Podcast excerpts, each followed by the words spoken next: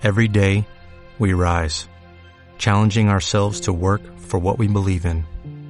At U.S. Border Patrol, protecting our borders is more than a job, it's a calling. Agents answer the call, working together to keep our country and communities safe. If you're ready for a new mission, join U.S. Border Patrol and go beyond. Learn more at cbp.gov/careers.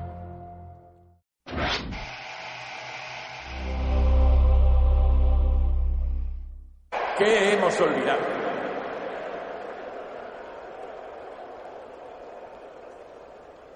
¿Qué hemos olvidado?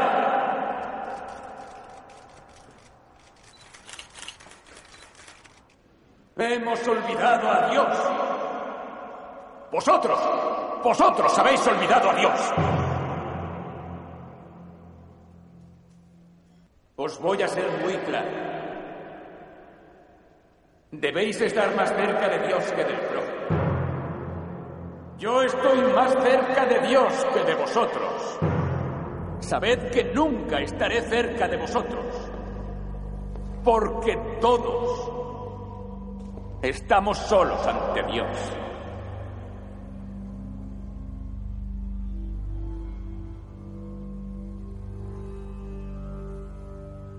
No tengo nada que decir aquellos que alberguen la más mínima duda sobre Dios. Solo puedo recordarles mi desprecio y la desgracia que padecen. No tengo que demostrar la existencia de Dios. Os toca a vosotros probar que no existe. Sois capaces de probar que Dios no existe.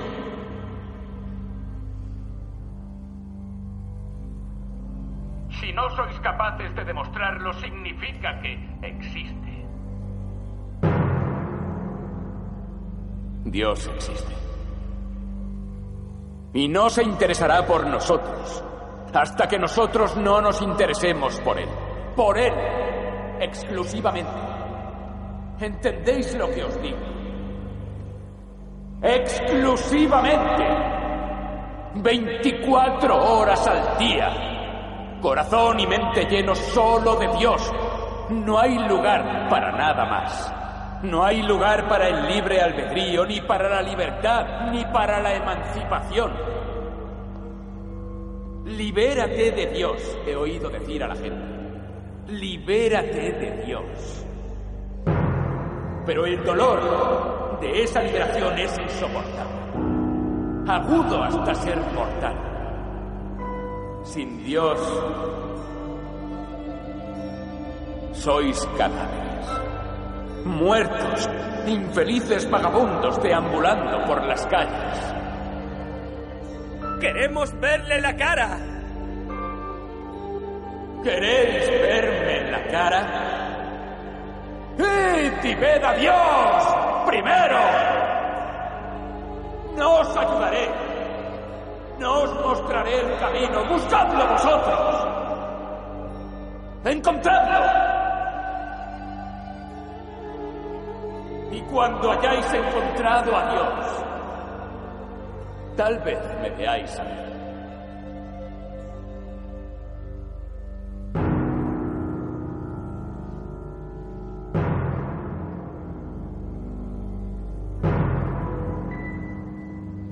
¡Basta! ¿Cómo te atreves a alumbrar a tu papa? Lo que estás haciendo es más que una simple falta de respeto.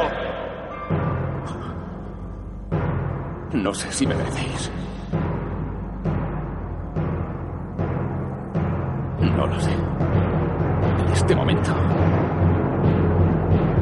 No sé si sois dignos de mí, no lo sé.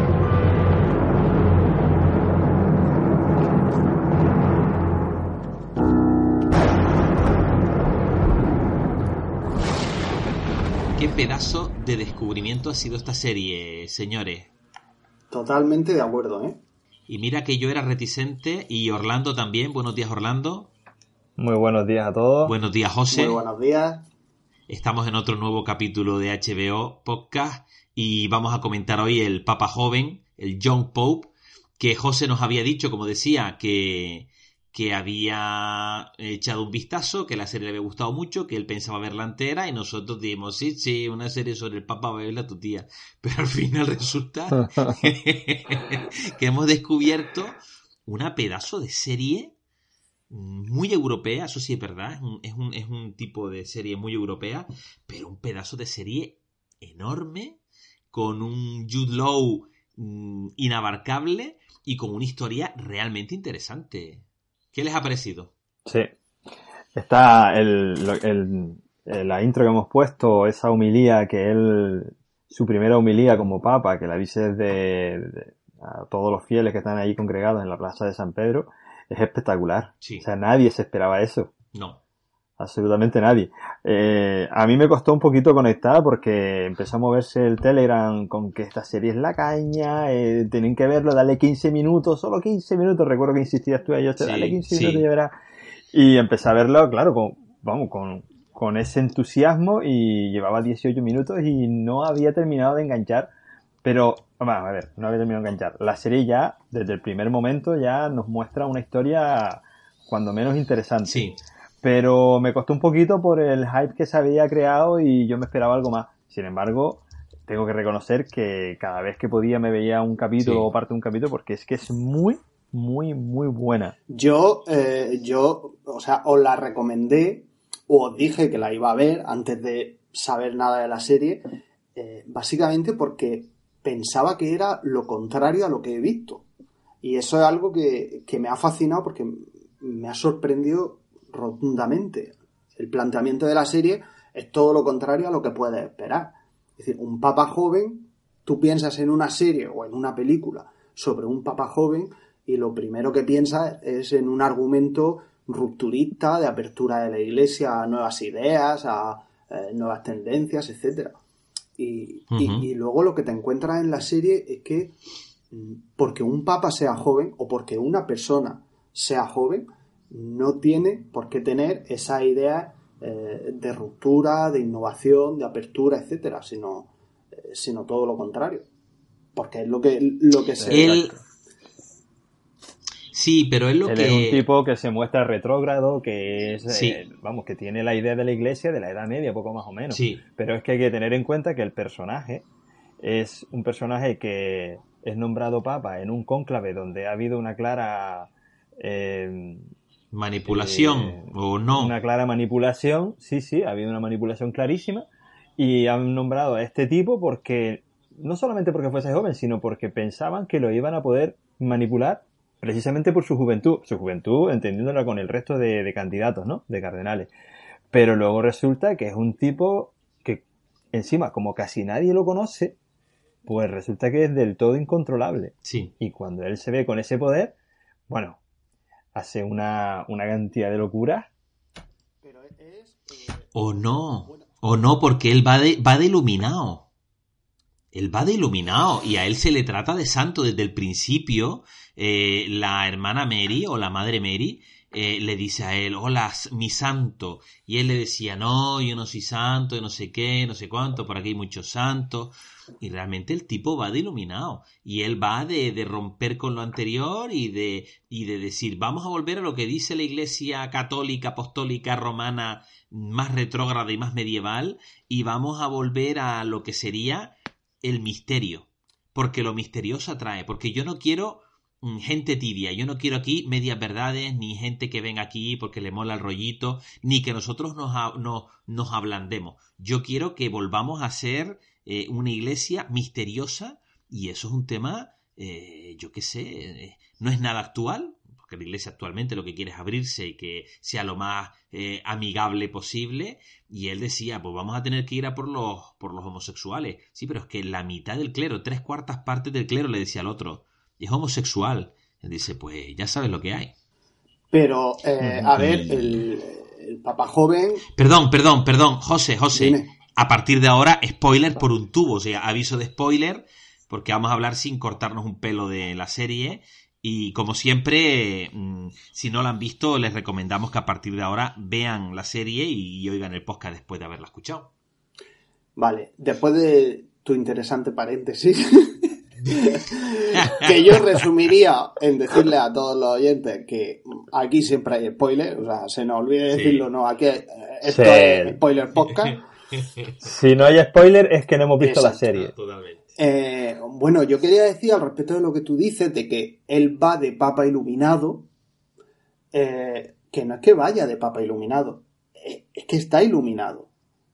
Sorrentino plantea un papa iluminado. Él ha hecho milagros y en la serie vemos que a pesar de esa actitud retrógrada que está muy marcada por su pasado, como ahora después, ahora después comentaremos, a pesar de esa actitud retrógrada que puede parecer oscurantista de, de, volver a una iglesia cerrada en sí misma que no mira que no mira hacia los fieles, etcétera, él es un papa elegido, pero no, no elegido.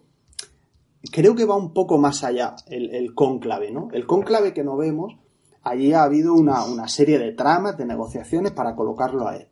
La idea era que él diera una imagen nueva de la iglesia y a la misma vez sirviera de equilibrio entre la parte mm, más liberal de la iglesia, de los obispos, y la más conservadora. De hecho, la cabeza de cada uno de estos dos bandos iba a asesorar a este nuevo papa para que fuera poco más que un, que un títere, ¿no? Y hubiera una, una actitud de la iglesia más o menos centrada y equilibrada. Eh, pero se me ha ido un poco de la cabeza lo que iba a decir. No, no, no, no, pero nosotros nos Lo que resulta finalmente él es que nada de títere, nada de tipo que se va a manejar, sino todo lo contrario, es un tipo que tiene unas convicciones que sin embargo, a pesar de tener esas convicciones, va fluctuando hacia un lado y hacia otro cuando hay momentos en los que tiene eh, esa mm, crisis de fe en las que incluso dice abiertamente que no cree en Dios o que cree de su existencia. Él, él, tiene sus crisis, pero no sé si son crisis reales o que lo hace para manipular a quien tiene a su alrededor, porque eso sí, es un tío que manipula a la gente a su voluntad. Sí, totalmente. Y además tiene los medios para hacerlo. Obviamente. De entrada, coge al confesor, perdona José, coge al confesor de todos los cardenales y le dice, tú vas a trabajar para mí. Y tú me vas a decir los secretos de confesión de todo el que pase por aquí. Sí. Y con esa información, él hace y deshace, bueno, él hace un, monta una revolución. He hablado con gente que sabe del tema, ¿vale? Mi padre, por ejemplo, que sabe muchísimo del tema. Y él me ha dicho que mm, el secreto de confesión en la Iglesia Católica es algo que se maneja mucho y la Iglesia Católica a raíz de ese secreto de confesión se ha convertido en la mayor red de espionaje del mundo. Porque todos los católicos, los mil millones de católicos que hay en el mundo, van a confesarse, o los que son practicantes, y todos confiesan sus cositas. Y esos curas que hacen esa confesión pueden, ¿por qué no?, pasar ese secreto de confesión un poquito por el forro y filtrar esos secretos que se les está confesando al, al, Vaticano y el Vaticano se entera de todo. Entonces, cuando el Papa le come el coco a este tipo y le dice mm, que sí, que yo te voy a convertir en, en obispo, no, en cardenal y no sé qué y no sé cuánto, pero a mí me tienes que contar todo porque no está violando secreto de confesión, yo soy el pontífice, usted me lo tiene que contar todo a mí. Y él se entera de todo y él manipula ahí dentro de una forma... Eh, abierta. Y ojito como se la juegues, porque hay ahí un cardenal que se que, que, hace un comentario como que el Papa no es el Papa, sino aquí realmente quien gobierna y quien manda y quien hace y deshace es la hermana Mary y, no me acuerdo cómo se llamaba, el cardenal que es el como una especie de ministro de interior. No, sí, el cardenal, ¿cómo se llama? Que es un personaje que ahí me encantó. Ah, el de la verruga. No sé qué Orlando. Sí. sí. Bueno, pues le dice, ven aquí, me alegro de verte por última vez. Pon un dedito aquí en el mapa que vas a ver tu próximo destino. Mm. Y el tío elige Nueva York. Dice, muy bien. ¿Qué chica? Alaska. no, no, no. Santo Padre. Nueva York. No, no, no, no. ¿Qué chica? ¿Qué chica? Alaska. Sí, sí, sí, sí. Total, total. Es buenísimo. Es una pasada. Cardenal Bio, Bioelo. No. A ver, Boyelo, Boyelo, Boyelo, claro, el cardenal Boyelo. Yo lo estaba leyendo aquí. Boyelo, claro. Boyelo es el, es el, es el, es el ministro de exteriores de, de esta gente. Del, del Vaticano, Boyelo, Boyelo, que es un personaje. Esa es la imagen también, que se transmite mucho, y es que el Vaticano, como es en realidad, es un Estado, un Estado independiente, y que funciona como cualquier otro país, con sus temas económicos, relaciones internacionales, etcétera, etcétera. Hay otra escena también grandísima cuando después de no sé cuántos meses o no recuerdo que recibe al primer ministro recién elegido de Italia sí. Oh. y tienen ahí una conversación. ¿Qué conversación nueve meses. madre mía. Nueve meses. Me, acuerdo de eso. Correcto nueve meses. Sí sí porque coincide con Sí, Por eso me acuerdo. Eh, yo, yo creo que la elección de los nueve meses en la historia mm, está relacionada con algo, no mm. con algo así, de un parto. No sí, sí, no, la veo casual. Podían ser nueve, diez u ocho, pero son nueve, que coincide con un parto.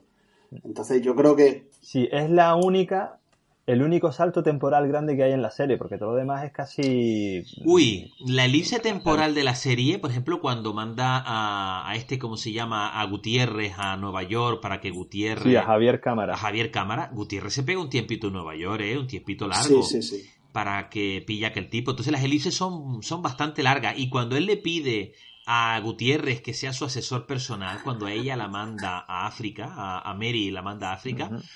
Eh, Gutiérrez le dice, pero Santo Padre, yo es que soy homosexual.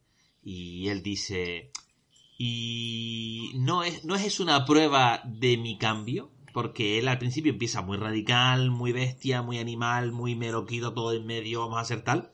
Y él se va ablandando a lo largo de la, de de la, de la, de la, de esta, de esta temporada, que, que creo que puede ser la única, porque no me imagino esta serie con una segunda temporada. O no imagino, no me imagino por dónde puede ir. Y él le dice eso, que mm, esto es una prueba de, de, mi ablandamiento, de mi, de mi, de mi cambio, de mi, de que, mm, eh, porque seas homosexual no, no quiere decir que te vayas a condenar al infierno y que te tengo que quitar de en medio. Eres muy útil para mí, te quiero con locura porque eh, a Gutiérrez lo quiere con locura. Es, es, al principio él dice, eres un hombre bueno, te quiero a mi lado, ¿se acuerdan de eso? Sí, pero. Primero, segundo capítulo. Pero esto es porque lo ve débil.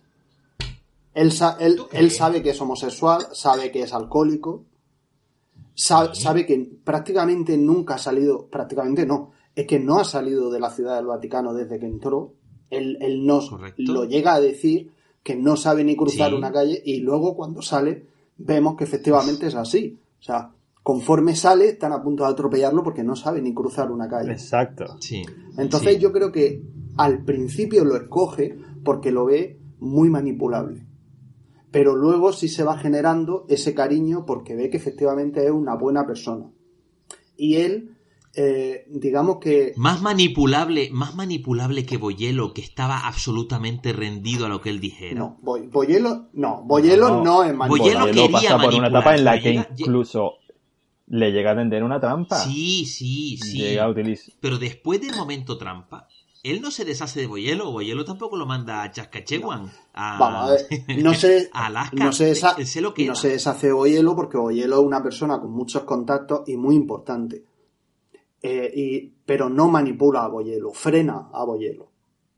Eso sí, lo frena, lo, va, lo va frenando continuamente, pero no lo manipula. O sea, Boyelo es firme en que en, en sus posturas contra ese papa o contra la actitud que tiene ese papa continuamente hasta el final de la serie. Sí, sí, pero ellos, ellos llegan a un momento, llegan a un momento en el que ellos eh, de verdad creen que es el Espíritu Santo que el que lo ha que el que lo ha elegido en el cónclave. ¿Por qué? No sé si me explico. Cuando ellos cuatro se, reúnen, se reúne su, su, su el padre de él, el que hace, el Michael Spencer, el, cardenal que en teoría lo había, lo había tenido a él como protegido, Boyelo, el, el, que tenía EPOC, el que estaba con el oxígeno y el cigarro al mismo tiempo, aquel que era muy viejo, muy viejo.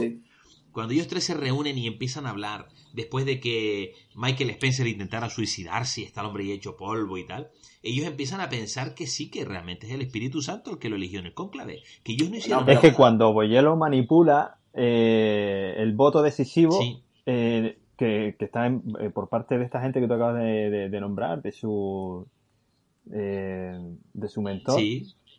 son ellos los que los que deciden el voto hacia el lado de, pero vamos a ver esta, esta explicación es muy común en la iglesia es decir todo sucede porque Dios ha querido No, nosotros hemos conspirado para que salga este papa y efectivamente ha salido este papa, pero ha sido porque Dios ha querido que conspiremos para que salga este papa. O sea, creo que es una explicación bastante, bastante común en la iglesia. E incluso en otras religiones. De todas formas, hay, hay conversaciones en las que una vez termina la conversación, en la siguiente escena vemos como lo, esos mismos personajes le están diciendo a otros totalmente lo contrario. La hermana, cuando, cuando se hace la entrega de fotos, aquella foto que le hace Boyelo con la rubia. Sí. Sí. Que luego le entrega la tarjeta de fotos a la hermana Mary. Eh, la hermana Mary cuando se lo cuenta, no, recuerdo si es cuando se lo cuenta, El caso es que lo que se dice no tiene nada que ver con lo que, con lo que realmente han dicho a, otras personas. O sea, hay una, constante mm, manipulación de los hechos, eh, te, oculto información por aquí, te digo esto por allá, en función a los intereses propios. Sí, hombre, son intrigas palaciegas clásicas, decir, esto, este tipo va, se va a cargar la iglesia porque es su gran miedo, este tipo con su, con su actitud, como hemos oído en el, en el audio del, de su primera homilía, él eh, lo, que, lo que ve es que ellos lo que ven es que él se va a cargar la iglesia después de su primera homilía. Entonces ellos dicen, bueno, ¿cómo, cómo este tipo? O sea, eso significa, cargarse la iglesia significa quedarse en la pobreza, perder su estatus y que el Vaticano se convierta en algo irrelevante. Y ellos eh, les entra el pánico total y ellos lo que pretenden evitar es eso. Pero poco a poco ellos se van dando cuenta de que...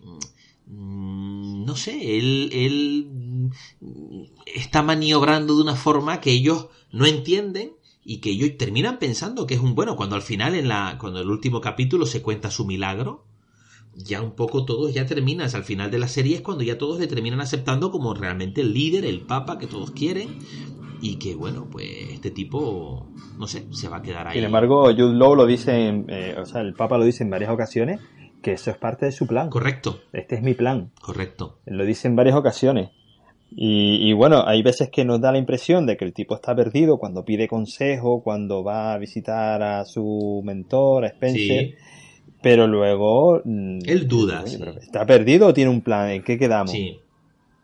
Sí él duda, él eh, va con tanta ímpetu, porque al principio hay un cambio en el personaje, o sea, no es el Jude Law, el, papa del, del, primer, segundo y tercer capítulo, que no para de dar patadas en la boca, que no para de, de responder, que no para de parar los pies a todo el que se le meta por delante, incluida la hermana Mary, porque hay un momento en que la hermana Mary está hablando de nos. Sí, porque nosotros esto, nosotros lo otro, y eso llega a los oídos de él. Y él coge y le dice, a partir de ahora, me vas a llamar Santo Padre. Nada de Erleni, nada de... ¿Se acuerdan de esa escena? Sí. Sí, sí, sí. Y él le para los pies hasta su, hasta su propia madre, porque realmente ella hace la figura de madre en todo momento. Y, uf, y él no para. Bueno, a la primera que le para los pies es a la. A la, a la cocinera. A la cocinera. Que aquella señora llega, ¡ay, santo padre! Y empieza a besar.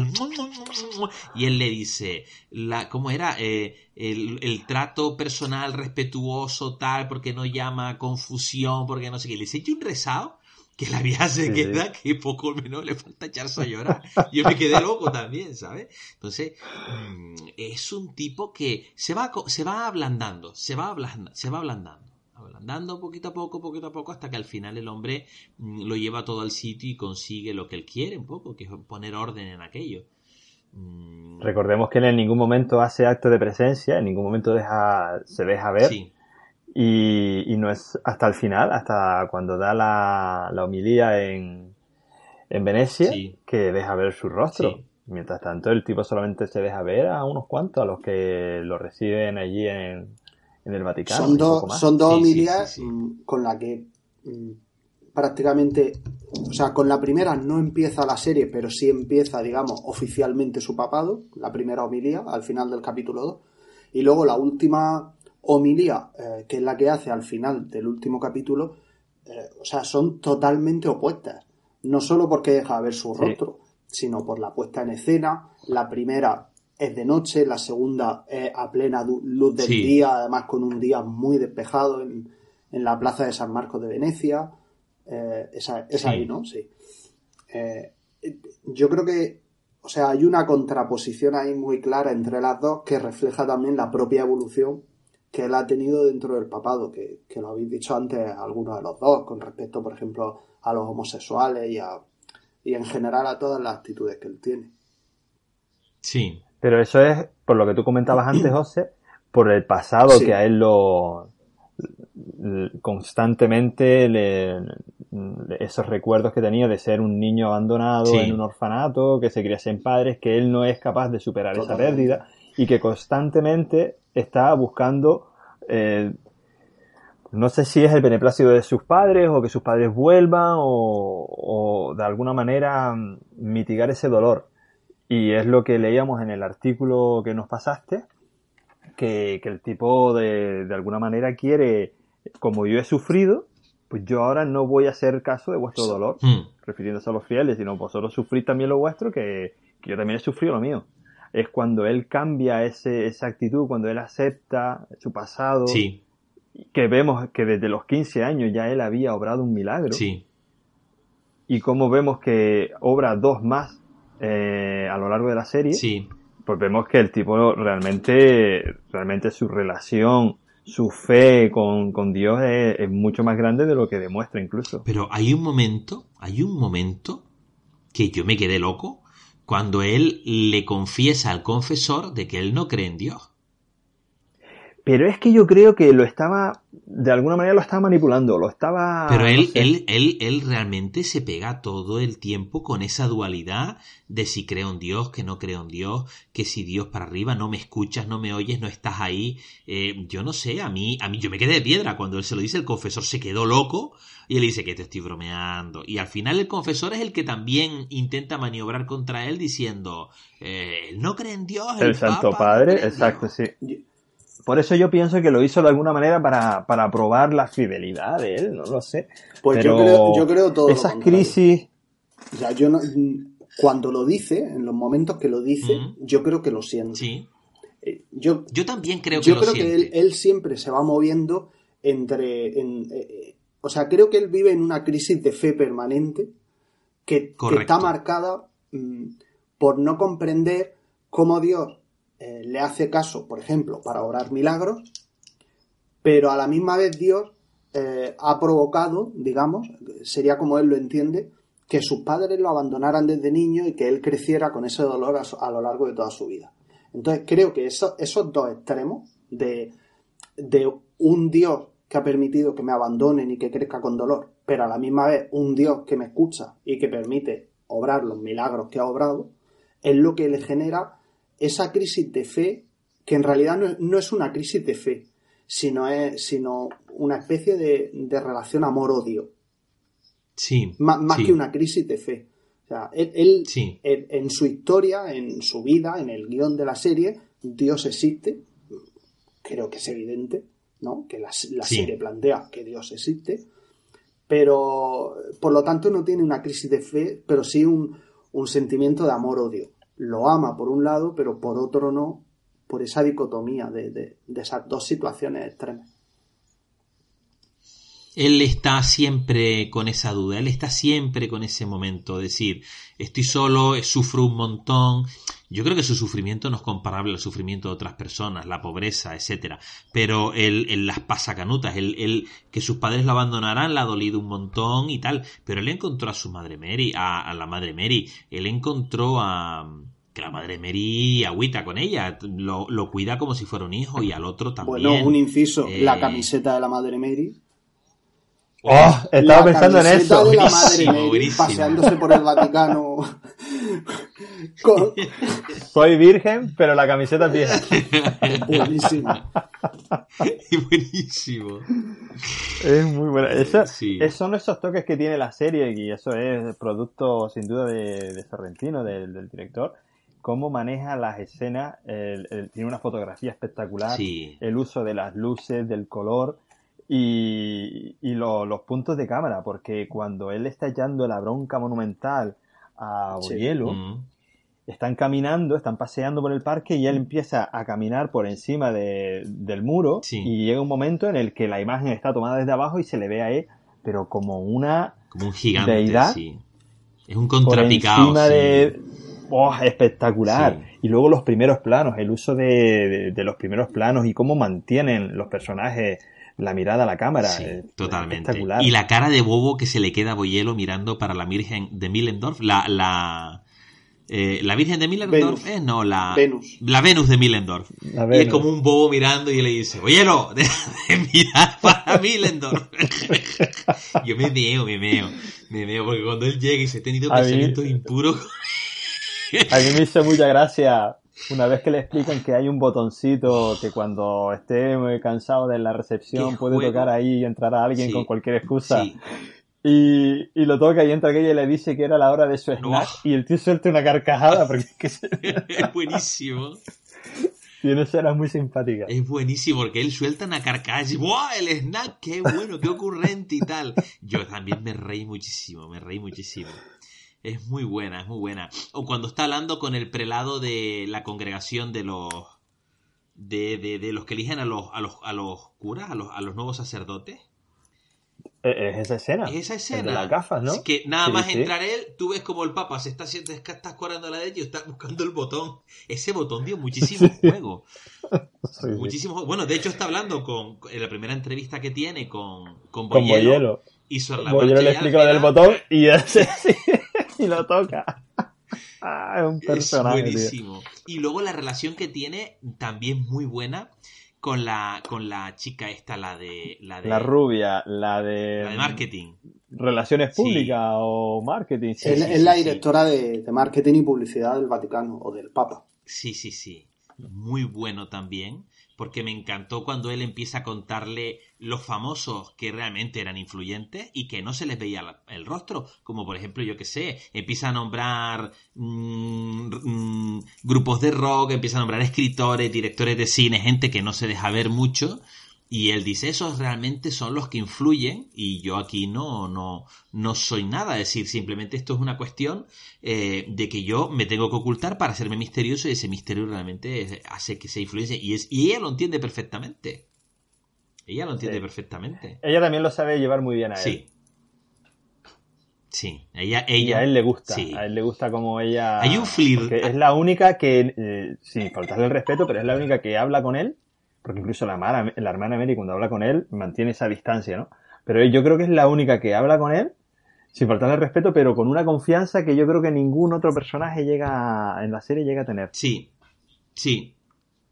Y ella tiene ahí un buen rollito con él enorme y ella, la verdad que a mí me encanta, me encanta esa relación que ellos tienen. Y bueno, cuando él se echa un cigarrito y le dice Boyelo, ay, ay, Santo Padre, Santo Padre, que aquí no se puede fumar. Y él le dice, ¿y eso, ¿Quién lo dice? quién lo dijo? Y dice, no, no, no, Juan Pablo II que prohibió fumar aquí en las instancias vaticanas. Y dice, bueno, pues el Papa nuevo es otro.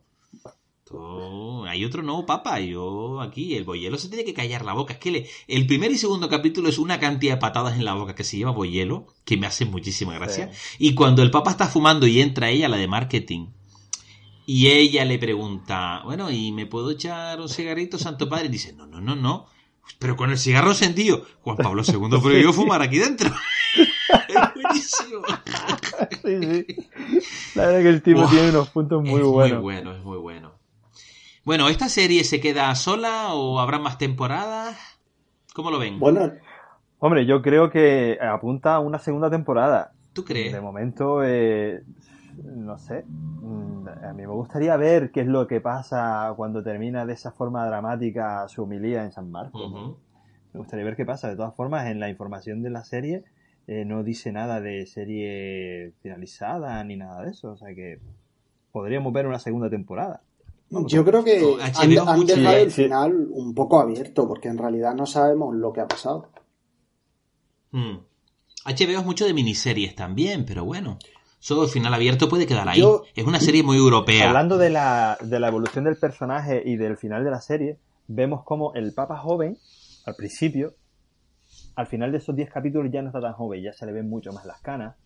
Señal de que el Papa niño ya no es niño, sino que ya es un Papa hombre, ¿sabes? Que, eh, no sé, podría finalizar aquí o podría seguir con una segunda temporada. No me importaría ver una segunda temporada.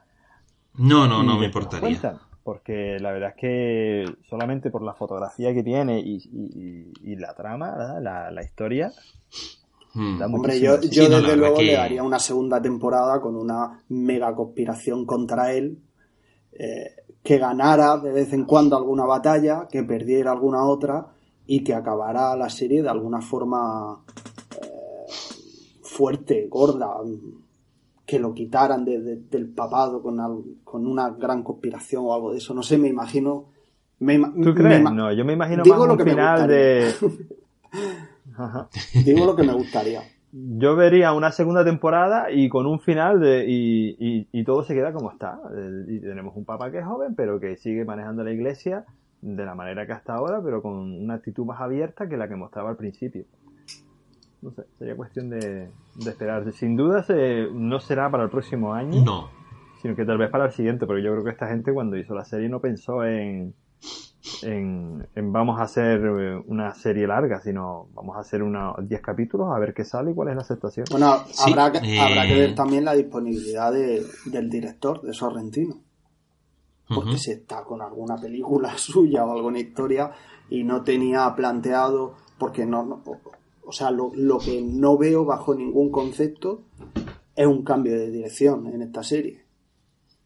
O sea, eso no, no, no, no, la serie es muy personal, es muy de autor, no se puede cambiar. Guión y dirección es de mismo, de, de Paolo mm. Sorrentino, que además es la primera serie que ha hecho para la televisión, eh, mm. que bien, bien podría definirse como una película suya larga, porque, porque es así, o sea, ha trasladado el estilo que tiene, lo ha trasladado a, a un formato televisivo de una manera fantástica, genial Tú has visto más de este director, ¿verdad?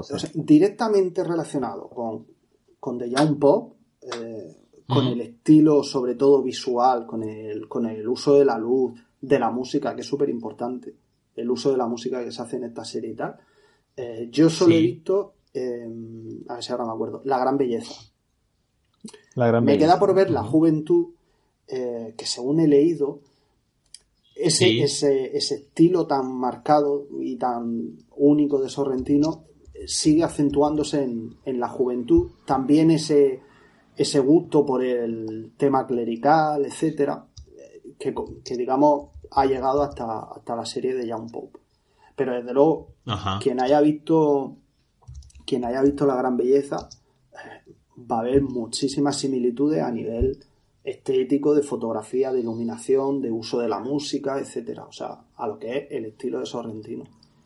Y por eso, por eso, por eso digo que no me imagino una segunda temporada que no esté escrita y que no esté dirigida por él, por mucho que otro director pueda seguir de cierta manera su estilo y tal. O sea, Estoy viendo, estoy viendo el reparto de, de la juventud y es impresionante, ¿eh? Michael Caine, Harvey Keitel, Raquel Weisz, Paul Dano, que no sé quién es, y Jane Fonda. Sí, vamos.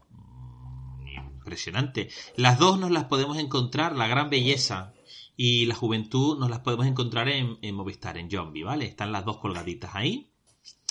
Eh, la gran belleza eh, es italiana, abiertamente italiana, Está Tony Servillo, que el protagonista creo que es, si no me equivoco, el...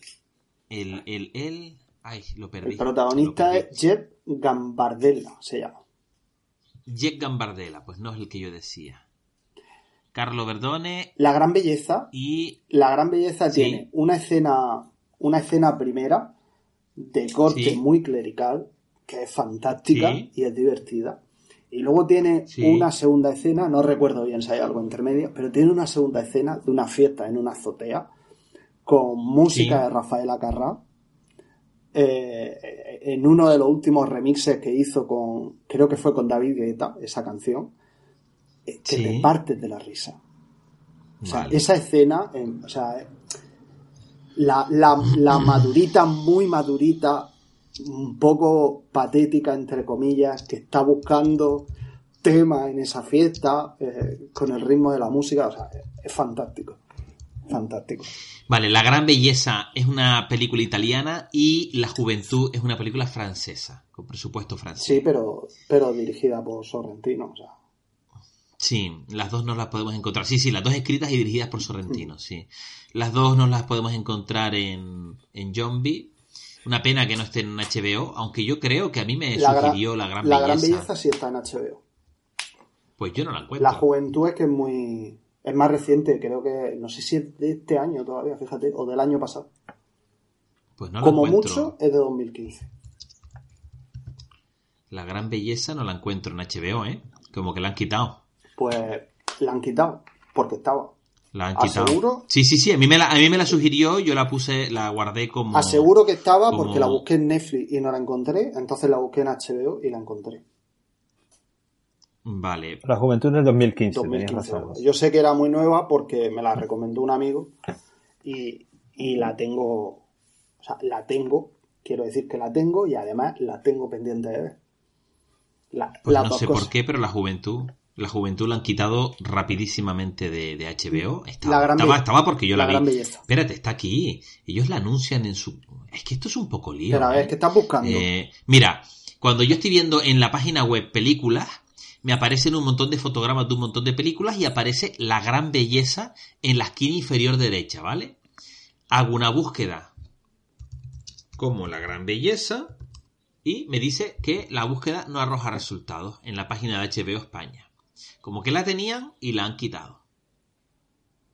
Pero aún así siguen promocionándola en la, en la cabecera de películas. A ver, la gran, la gran eh, belleza sí está en HBO. Yo no la No sé por qué no te sale, pero ahora mismo en el iPad mm, me sale. La gran belleza. Y de hecho la tenía en mi lista, fíjate, así soy tontaco. Y puedes verla, no está eliminada ni pues nada. Pues mira, le voy a dar al play. Dale al play en directo, en rigurosísimo directo como Riguroso directo. Está cargando mi super red wifi. La gran belleza sigue dando vueltas en HBO. Y la estáis, la estáis oyendo en estos momentos comenzar. Los títulos de crédito estos, WandaVision, etcétera, etcétera. Pues por lo tanto, confirmamos que sí, que está. Sí, una poquita crítica que le puedo hacer yo a HBO España es que sus búsquedas no funcionan bien y no me gusta su interfaz, no me está gustando nada en comparación con otras, pero esto y otros temas los desarrollaremos en el peor podcast. Ahí, ahí es nada y con esto podemos terminar el capítulo si ustedes quieren. Pues sí.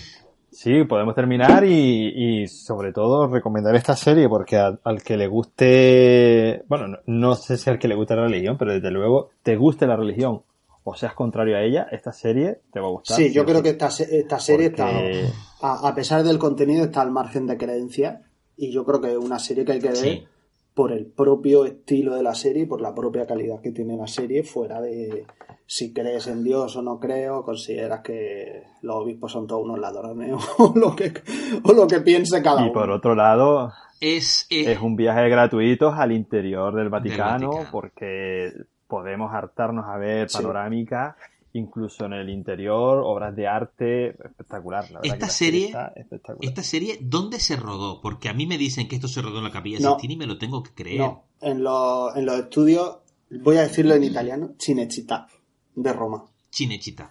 donde se donde, donde rodaban los grandes directores italianos. y, en, y en Venecia. O sea, la plaza de San Marcos de Venecia creo que sí es real porque, porque mirando, no sé dónde miré las localizaciones de la serie y aparecía Venecia.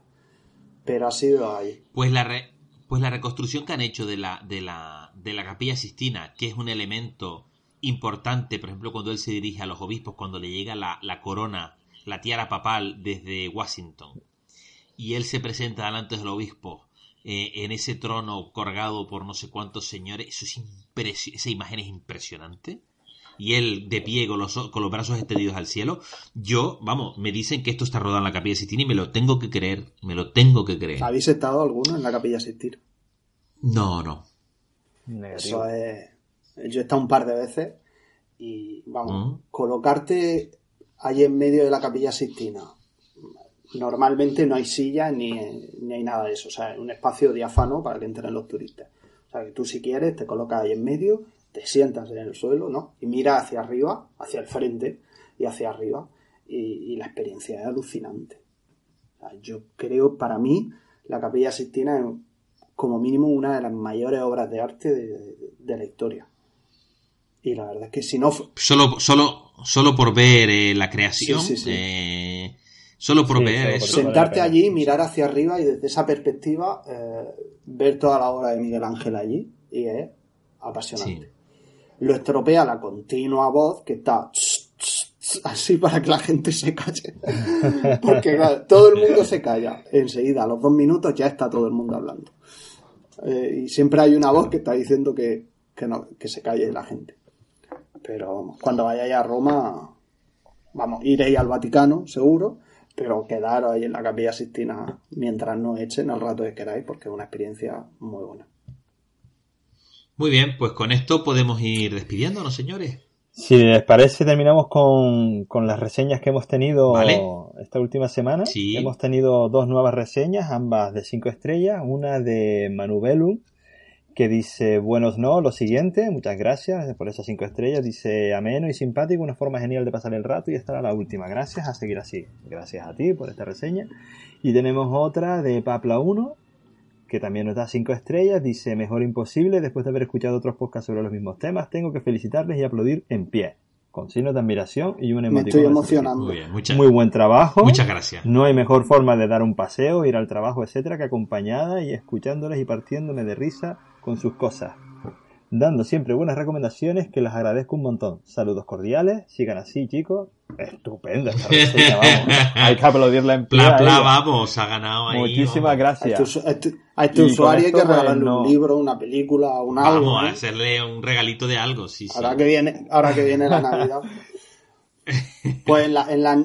Pues muchísimas gracias a los que nos han dejado las reseñas y animar a la gente que siga, que siga puntuándonos en iTunes.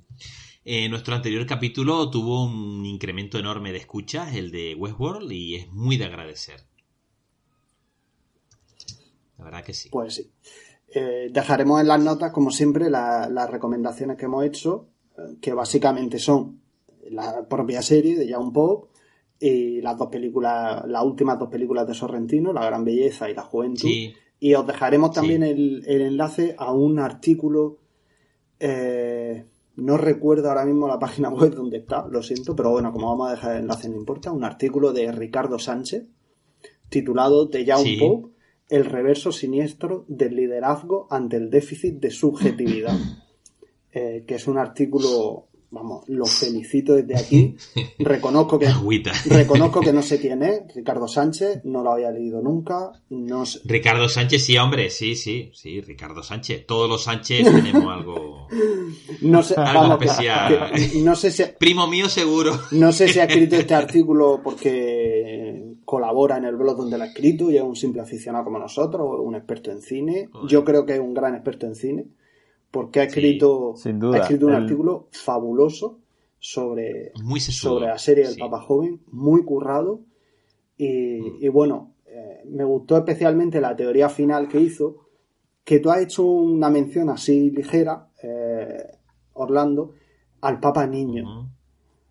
Que en realidad eh, este título del Papa Joven es una especie de alegoría a un Papa Niño, porque se comporta como los niños que, que se empeña en obtener algo, que es conocer a sus padres, y está dispuesto a todo por conseguirlo y no acepta que no, que no, que no lo logra. Y tiene más que el comportamiento de un joven de un niño.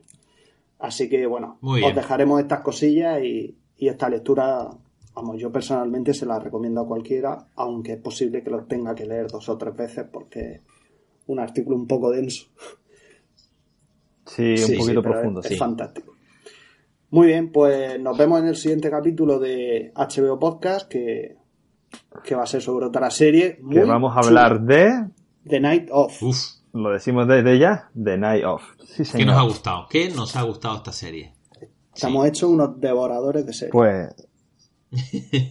Total. Pues hasta el próximo episodio. Hasta la próxima.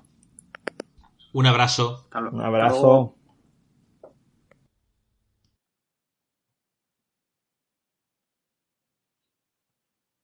Sí. Como nuevo cliente de Western Union, puedes disfrutar de una tarifa de envío de 0 dólares en tu primera transferencia internacional de dinero en línea. Envía dinero a los tuyos en casa de manera rápida, fácil y conveniente. Visita westernunion.com o descarga nuestra app hoy mismo y tu primera tarifa de envío corre por nuestra cuenta. Aplican ganancias por cambio de moneda. No disponible para tarjetas de crédito y envíos a Cuba. Servicios proporcionados por Western Union Financial Services Inc. NMLS 906983 o Western Union International Services LLS NMLS 906985.